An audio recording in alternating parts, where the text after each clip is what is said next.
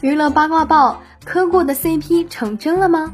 细数方大同、薛凯琪的过往细节，这互动很难不磕吧？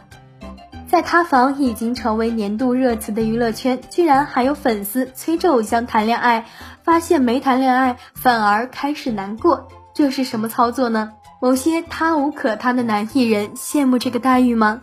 其实是羡慕不来的，除非你也有这位哥的决心。三十七岁入行十六年，日常都是宅家写歌做饭，镜头前永远斯斯文文，轻声细语。私下认识十年的老友都忍不住好奇发问：从小到大有没有生过气？所有的负面情绪都写进歌里，也不用担心情绪积压到临界点的那一天。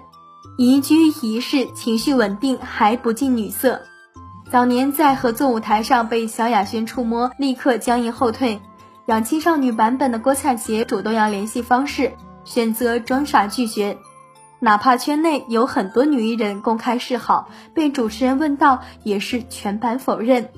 有一说一，并非卖纯情少男人设，单纯因为信仰独立宗教巴哈伊教的原因，一家人都是虔诚的教徒，自然而然的拒绝婚前性行为。查了一下宗旨，有点东西。他们反对婚外情，鼓励互相提高彼此。婚前要花时间彼此相知，一旦结婚就永结同心。所以男生也并不是母胎单身，出道前还谈过两次恋爱，都是和平分手。觉得接吻容易上瘾，还是尽可能避免就避免嘛。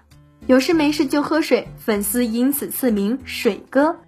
哪怕在狗仔无动不住的香港发展，情感方面的新闻也几乎为零。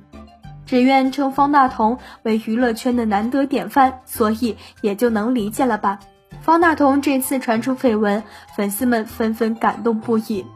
这不叫塌房，这叫铁树开花啊！结果开心不到三秒，经纪人出面否认，朋友是在开玩笑，已经和方大同打过招呼了。